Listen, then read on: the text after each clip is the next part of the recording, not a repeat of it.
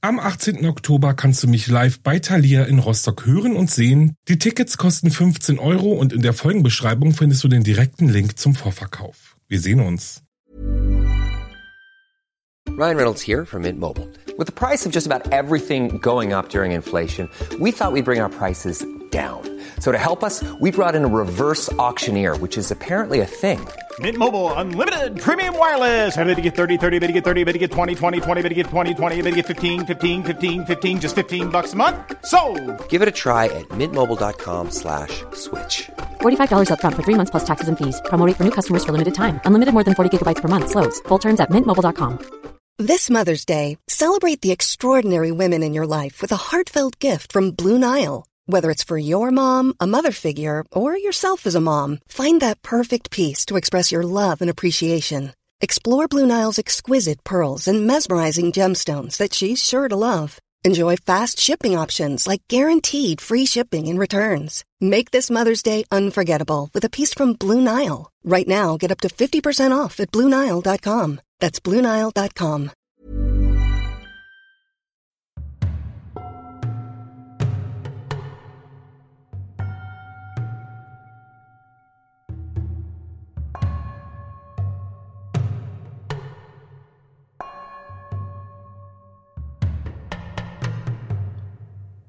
Willkommen zurück bei Wahre Verbrechen. Dies ist mein Podcast, ich bin Alex und ich freue mich wieder riesig, dass ihr eingeschaltet habt. Heute habe ich euch eine kleine Sammlung von Verbrechen zusammengesucht oder zusammengestellt und ich bin echt gespannt, ob sie euch genauso mitreißen wie mich. Bevor ich beginne, möchte ich mich bedanken für all eure Abos, Bewertungen, Nachrichten und ja, ich möchte einfach Danke sagen fürs Zuhören und ja, und, und, und, und, und. Es ist, ähm, es ist unglaublich. Ich sag's immer wieder, aber es ist unglaublich, wie viele Menschen jetzt zuhören oder äh, ja diesen Podcast abonniert haben. Und ihr merkt, ich weiß gar nicht genau, was ich dazu sagen soll. Vielen Dank. Ich freue mich echt über eure Unterstützung. Ja, und ich würde sagen, wir fangen gleich mal an. Ich habe euch fünf Fälle zusammengestellt, die ich euch jetzt vorstelle. Und los geht's. Fall Nummer eins: Das seltsame Verschwinden der Familie McStay. Joseph und Summer McStay lebten gemeinsam mit ihren Söhnen Gianni 4 und Joseph Jr. 3 Jahre alt in Fallbrook in Kalifornien. Joseph betrieb eine Firma, die Springbrunnen verkaufte und Summer arbeitete als Immobilienmaklerin. Das Leben der kleinen Familie schien perfekt oder fast perfekt. Sie lebten in einem eigenen Haus mit großem Garten und zwei Hunden. Eines Tages im Februar 2010 verschwand die Familie aber spurlos. Bemerkt hat dies damals Josephs, Josephs Bruder, der schon seit Tagen nichts mehr von der Familie gehört hat. Am 13. Februar fuhr er dann zum Haus der Max Days, klingelte, blieb aber vor verschlossener Tür stehen. Als er, ums als er ums Haus herumging, entdeckte er ein offenes Fenster und stieg durch dieses ein. Keiner der Familienmitglieder war zu Hause. Erst einmal nichts Ungewöhnliches, denn das Auto war ja auch nicht in der Einfahrt. Die Wohnküche sah aus, als hätte hier gerade noch jemand gefrühstückt. Ein Eierkarton lag auf dem Tresen und auf der Couch lagen zwei Popcornbecher. Die beiden Hunde der Familie befanden sich im Garten. Josephs Bruder Michael verließ das Haus wieder, zwar etwas beunruhigt, nahm sich aber vor, seinen Bruder am späten Abend noch einmal zu kontaktieren. Am 15. Februar meldete Michael die Familie dann aber als vermisst. Er hat nichts mehr von seinem Bruder, seiner Frau und seinen beiden Neffen gehört. Am 19. Februar 2010 durchsuchte die Polizei das Haus der Max Days und stellte fest, dass es keine Anzeichen für einen Kampf oder ein gewaltsames Eindringen gab, fand jedoch einige Hinweise, die auf eine fluchtartige Abreise schließen ließen. Während der Ermittlungen fand die Polizei heraus, dass am 4. Februar um 19.47 Uhr das Auto der Max Days noch vor ihrem Haus stand. Um 20.28 Uhr desselben Tages erhielt ein Geschäftspartner von Joseph einen Anruf von ihm. Chase Merritt ging jedoch nicht ans Telefon, da er gerade einen Film schaute. Am 8. Februar gegen 23 Uhr wurde das Fahrzeug der Max Days in der Nähe der mexikanischen Grenze abgeschleppt. Wo sich das Fahrzeug und die Familie zwischen dem 4. und 8. Februar befand, war unbekannt. Die Familie McStay blieb verschwunden und zwar bis zum 11. November 2013. Ein Motorradfahrer entdeckte durch Zufall auf einer Tour durch die Wüstenlandschaft in Kalifornien vier Leichen. Sie waren vergraben in zwei Löchern, er alarmierte umgehend die Polizei. Es dauerte nicht lange, bis die Leichen identifiziert wurden und die zuständige Polizei erste Informationen über ihre Ermittlungen öffentlich machte. Vermutlich sei die Familie McStay durch stumpfe Gewalt mit einem Vorschlaghammer in ihrem Haus ermordet und anschließend am Fundort vergraben worden. Joseph McStays Vater stellte die Gründlichkeit der Untersuchung in Frage und legte förmliche Beschwerde gegen diese ein.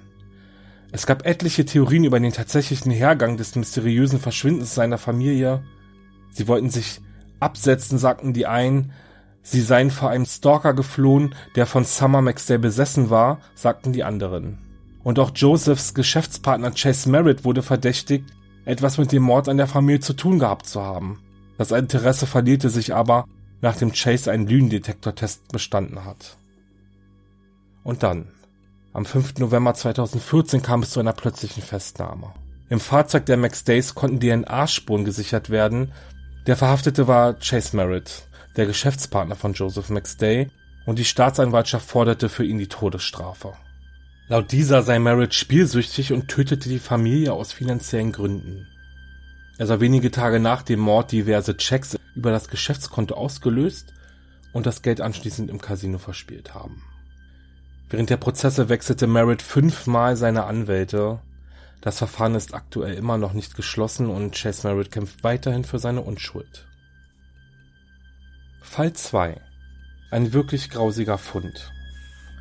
Am 2. September 1990 war Ronald Cohen damit beschäftigt, den restlichen Sperrmüll aus seinem soeben verkauften Haus auf Long Island zu räumen.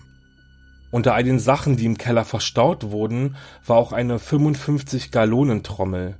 Das ist ein großer Behälter, in dem man zum Beispiel Wasser oder Chemikalien lagert. Also wie ein großes Metallfass so. Ronald Cohen ist die Trommel bisher nie aufgefallen und jetzt bei seinem Auszug fragt er sich, was sich wohl im Innern dieser, dieser Trommel befindet. Die Trommel war aber versiegelt und auf ihr klebte ein mittlerweile ausgebleichtes Etikett, welches vor Chemikalien warnt. Er konnte jedoch folgenden Hinweis noch recht gut erkennen. Die Trommel wiege 350 Pfund und sei aufgrund ihres Inhalts nur durch fachmännische Art und Weise zu, zu transportieren. Genervt von dem Fund und der umständlichen Transportanweisung riss Ronald den Deckel der Trommel auf und ihm kam ein ungeheuerlicher Gestank entgegen. Als er ins Innere der Trommel blickte, erstarrte er. An der Oberfläche schwamm ein, an der Oberfläche schwamm ein hochhackiger Darmschuh und eine Hand. Zudem war die Trommel mit einer grünlichen Flüssigkeit gefüllt. Ronald Cohen verständigte umgehend die Polizei und diese nahm die Trommel zur forensischen Untersuchung in Gewahrsam. Die Gerichtsmedizin machte dann folgenden Fund. In der Trommel befindet sich die Leiche einer lateinamerikanischen Frau, welche Mitte Ende 20 sei, zwischen 1,45 Meter und 1,52 Meter groß und sehr zierlich war. Ebenfalls wurde ein Make-up-Set und eine Brieftasche gefunden. In der Brieftasche befand sich eine noch lesbare Visitenkarte, welche auf einen bereits pensionierten Arzt in New Jersey hinwies. Die Leiche trug Kleidung und Schuhe im Stil der 60er Jahre und hatte noch Schmuck an ihrem Körper und außerdem war sie schwanger. Um den mysteriösen Fall aufzuklären, leistete die Polizei volle Arbeit, beginnend mit dem Ursprung der Trommel. Diese wurde 1965 von dem Unternehmen Ream Container in New Jersey hergestellt und an das Unternehmen Melrose Plastics geliefert. Der Geschäftsführer von Melrose Plastics war damals Howard B. Elkins und Howard B. Elkins besaß zwischen 1957 bis 1972 jenes Haus, in welchem die Tonne jetzt eben gefunden wurde. Diese Tatsache machte Elkins natürlich zum Hauptverdächtigen und die Polizei grub noch tiefer. So fanden sie heraus, dass Elkins in den 60er Jahren eine Affäre mit einer Lateinamerikanerin hatte, die um einiges jünger war als er. Und diese junge Frau war in seiner Fabrik angestellt. Elkins war in seinem Verhör natürlich nicht geständig, aber mit Hilfe von einem DNA-Test konnte Elkins überführt werden. Die junge Frau aus dem Fass war die damals 27-jährige Raina Angelica American. Sie trug Howard Elkins Kind in sich und wurde vermutlich aufgrund der Tatsache, dass sie schwanger war, von ihm ermordet. Noch bevor Howard Elkins von der Polizei verhaftet werden konnte, erschoss er sich in seinem Haus. Der Mord an Raina Angelica American war über 30 Jahre lang unaufgeklärt. Fall Nummer drei: Der Schulweg. Oh Gott, die Geschichte, die fand ich wirklich schrecklich. Also kann ich jetzt nur vorbereiten. Ethan Pats war sechs Jahre alt und lebte mit seinen Eltern und seinen Geschwistern in Soho, New York. Am 25. Mai 1979 durfte er erstmals alleine zum Schulbus laufen. Dies hatte er sich schon so lange gewünscht und seine Mutter Julie knickte ein und schickte Ethan alleine los. Es war eigentlich auch nur eine kurze Strecke und den größten Teil konnte Julie von der Feuertreppe aus beobachten. Als Ethan die einzige Kreuzung, die auf dem Weg zur Bushaltestelle lag, überquerte, ging sie zurück ins Haus und kümmerte sich um seine Geschwister. Jetzt waren es nur noch 50 Meter bis zur Haltestelle. Als Ethan am Nachmittag nicht nach Hause kam und Julie Patz erfuhr, dass er gar nicht erst in der Schule war, alarmierte sie umgehend die Polizei. Noch am selben Abend wurde eine Suchaktion eingeleitet, jedoch blieb diese erfolglos. Ethans Vater Stan veröffentlichte am nächsten Morgen Flugblätter mit seinem Bild drauf und verteilte diese in der ganzen Nachbarschaft und über die folgenden Tage in ganz New York. Es gab diverse Hinweise von Zeugen, die Ethan gesehen haben wollen und die Polizei war rund um die Uhr damit beschäftigt, diesen nachzugehen. Als Ethan aber nach zwei Wochen noch immer nicht gefunden wurde, stellte die Polizei die Suchaktion ein und Ethan blieb verschwunden. Die Familie Petz gab die Hoffnung nie auf. Sie blieben in ihrer Wohnung wohnen und warteten Tag für Tag auf einen Anruf von Ethan. Die Telefonnummer hatte er schließlich auswendig gelernt. Es vergingen Jahre, in denen Ethan sich nie meldete. 1882 wurde José Antonio Ramos von der Polizei verhaftet. Er hatte versucht, zwei Jungen in ein Versteck zu locken, indem er seine provisorische Unterkunft eingerichtet hatte. Die Polizei von New York verband die Tat mit dem Verschwinden von Ethan Pats und befragte Ramos nach ihm. Ramos aber bestritt Ethan zu kennen und aufgrund fehlender Beweise entließ ihn die Polizei wieder. 1985 wurde der Fall einem neuen Bundesanwalt zugewiesen. Er versprach alles erdenklich Mögliche zu machen, um das Verschwinden von Ethan aufzudecken. Fünf Jahre später, 1990, kam ein alter Bekannter wieder auf den Plan. José Antonio Ramos stand erneut wegen der sexuellen Belästigung eines achtjährigen Jungen vor Gericht, nachdem er gerade eine siebenjährige Gefängnisstrafe abgesessen hatte. Diesmal gestand Ramos, am Tag von Ethans Verschwinden einen Jungen mit in seine Wohnung genommen zu haben. Er traf den Jungen damals im Washington Square Park und wollte ihn sexuell verführen. Als der Junge aber nur noch weg wollte, begleitete er ihn bis zur Bushaltestelle und ließ ihn zurück.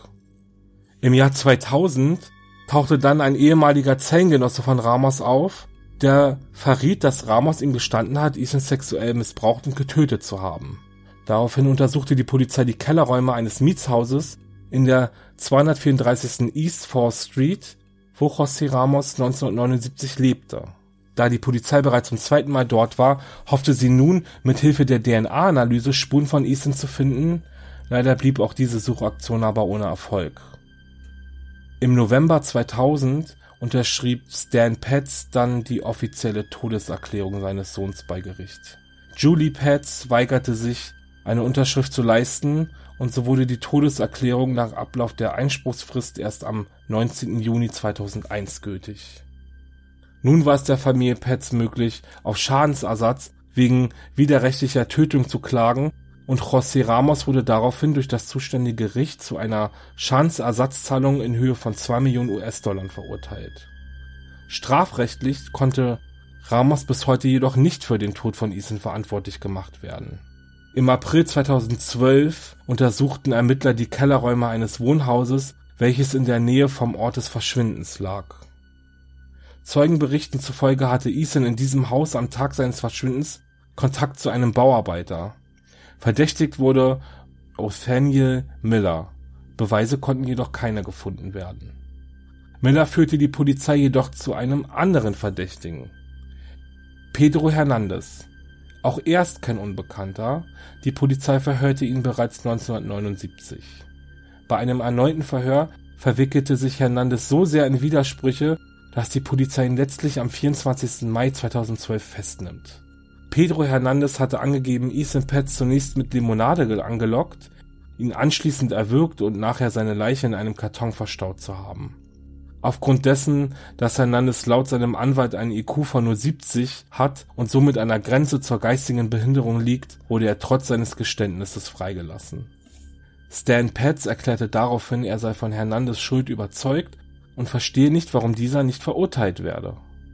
2017 wurde der Prozess gegen Pedro Hernandez erneut aufgenommen und dieser wegen der Entführung und Ermordung an Ethan Pez für schuldig gesprochen. Ein unglaublicher Fall, oder? Also dieser kleine Junge und er wollte unbedingt alleine zur Schule fahren und seine Mutter hatte sowieso ja schon kein gutes Gefühl dabei und dann passiert sowas und jetzt dauert es dann irgendwie echt von 1979 bis 2017, bis man echt irgendwie den, den Mörder dann hinter Gittern gebracht hat. Und ja, ich find's einfach nur, es ist schrecklich, schrecklich, gruselig. Kommen wir zu Fall Nummer 4 die falsche Identität. Am 18. September 1971 besuchte die damals 15-jährige Tamara Millograd gemeinsam mit ihrer Freundin die Straßenparade The Royal Melbourne Show. Das Straßenfest findet seit 1848 statt und lockt jährlich viele tausende Australier an. Tamara wollte noch schnell Geld wechseln und versprach ihrer Freundin gleich wieder zurück zu sein. Doch Tamara kam nie wieder. Seit diesem Tag ist sie spurlos verschwunden. Trotz dessen, dass Tamara noch am selben Abend als vermisst gemeldet wurde, stieß die Familie und die Polizei in knapp 40 Jahren auf keine Hinweise, wo Tamara war und was mit ihr geschehen ist. Tamara hatte einen Freund, worüber ihre Familie gar nicht erfreut war, und Schulfreunde erzählten von Gesprächen, in denen Tamara andeutete, sie würde ein neues Leben beginnen wollen. Die Polizei ging daraufhin davon aus, Tamara wäre freiwillig untergetaucht und auch die Tatsache, dass es keinen Hinweis auf ein Verbrechen gab, bestärkten diese Annahme. Tamaras Familie gab nie auf, sie zu finden. Sie hatten sogar einen Privatdetektiv beauftragt, Tamara zu finden und sie nach Hause zu bringen. Doch es half alles nichts. Es gab keine Spur von der vermissten Tochter.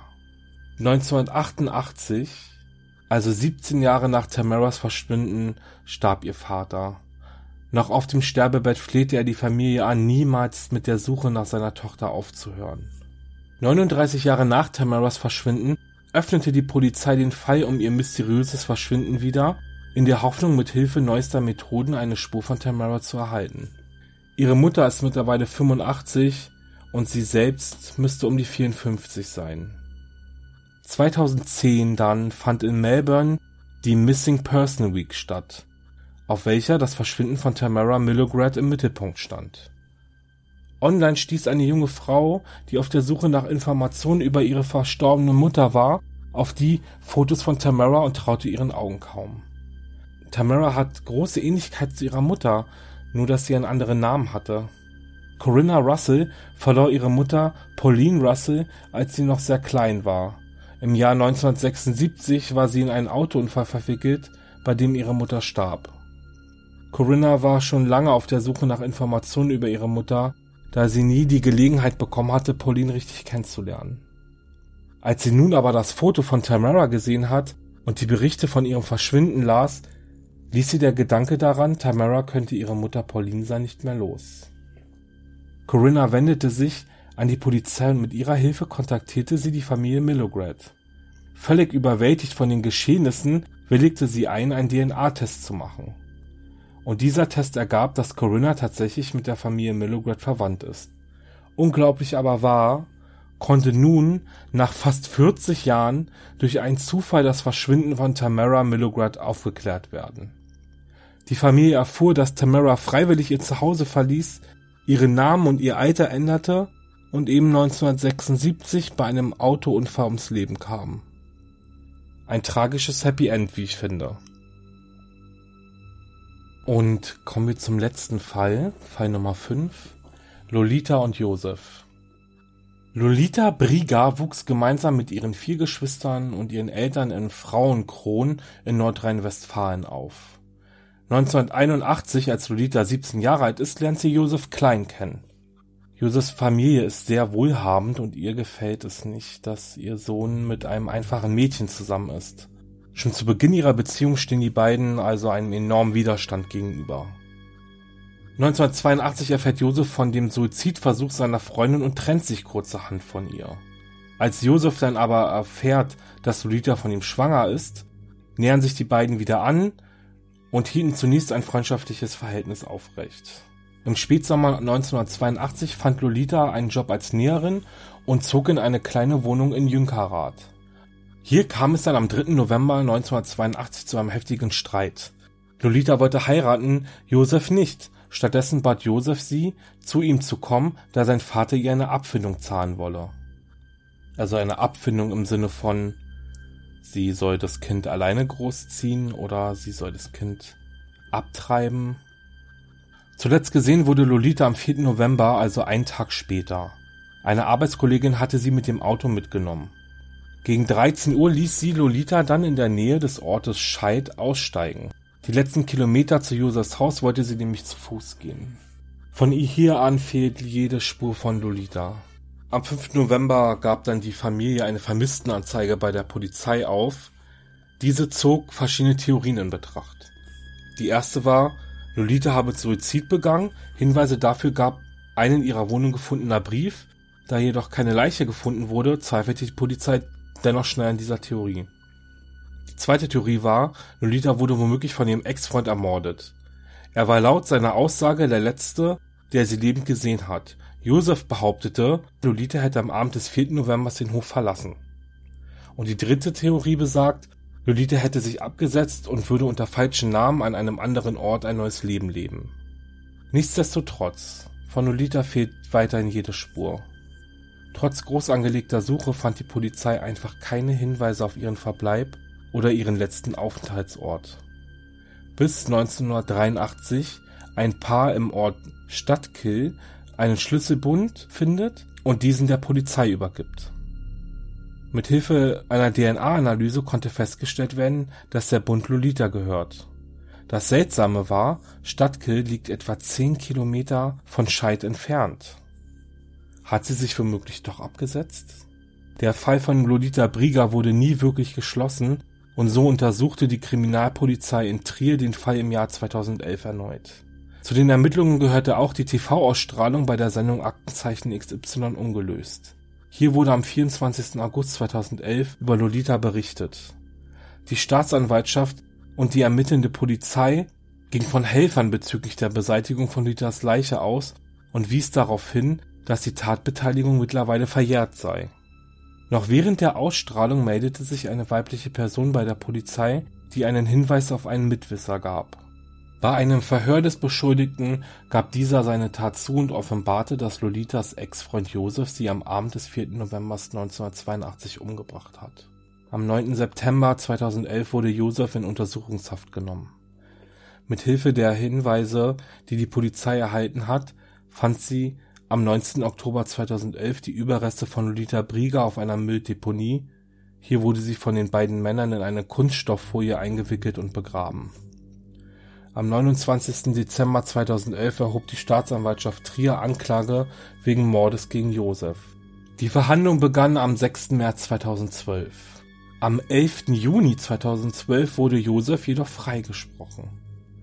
Das Gericht stellte zwar fest, er sei für den Tod von Lolita verantwortlich, wertete die Tat jedoch als Totschlag, denn es konnten keine sicheren Mordmerkmale nachgewiesen werden und rechtlich gesehen war der Tatbestand des Totschlags inzwischen verjährt.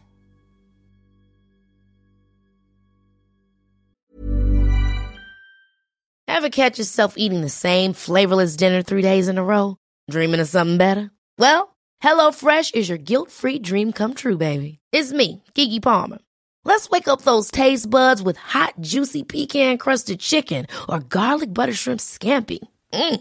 Hello Fresh. Stop dreaming of all the delicious possibilities and dig in at HelloFresh.com. Let's get this dinner party started.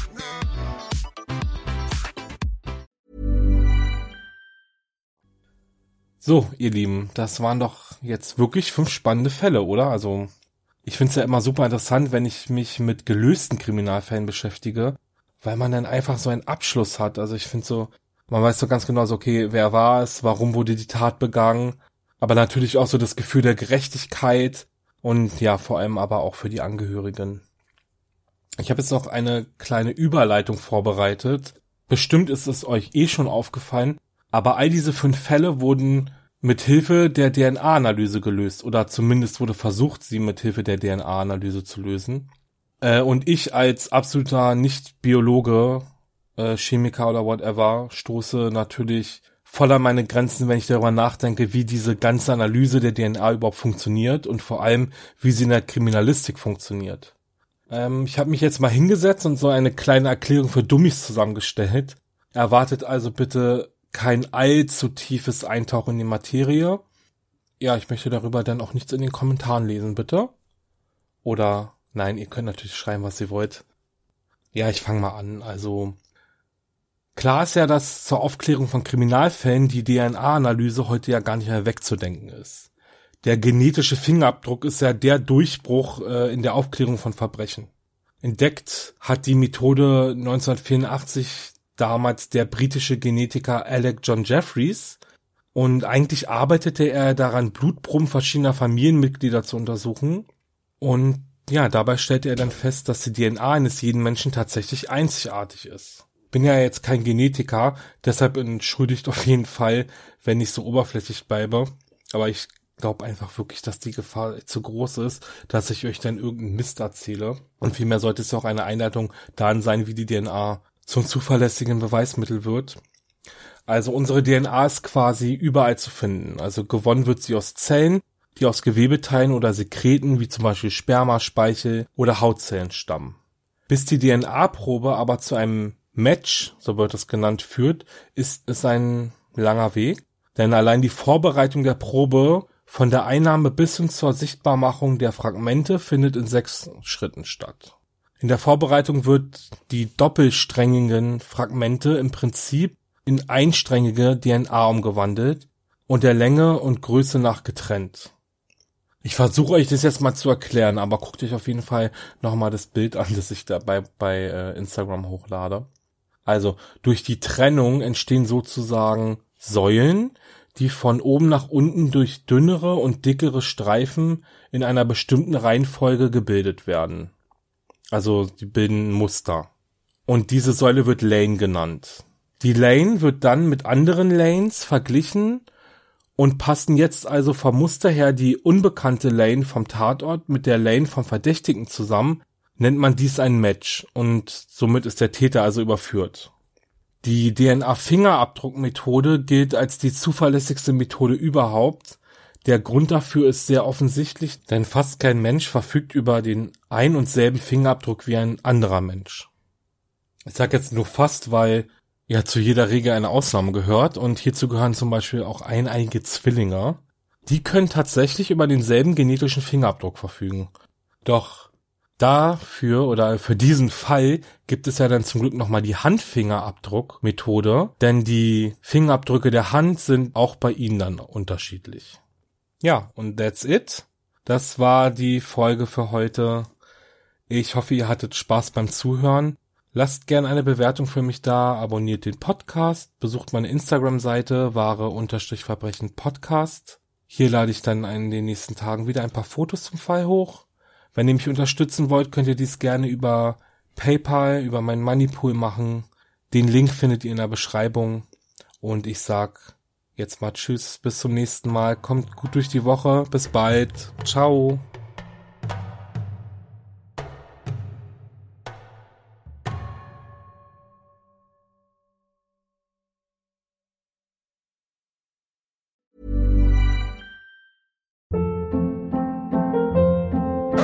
Hold up. What was that? Boring. No flavor. That was as bad as those leftovers you ate all week. Kiki Palmer here, and it's time to say hello to something fresh and guilt-free. Hello Fresh. Jazz up dinner with pecan-crusted chicken or garlic butter shrimp scampi. Now that's music to my mouth. Hello Fresh. Let's get this dinner party started. Discover all the delicious possibilities at hellofresh.com.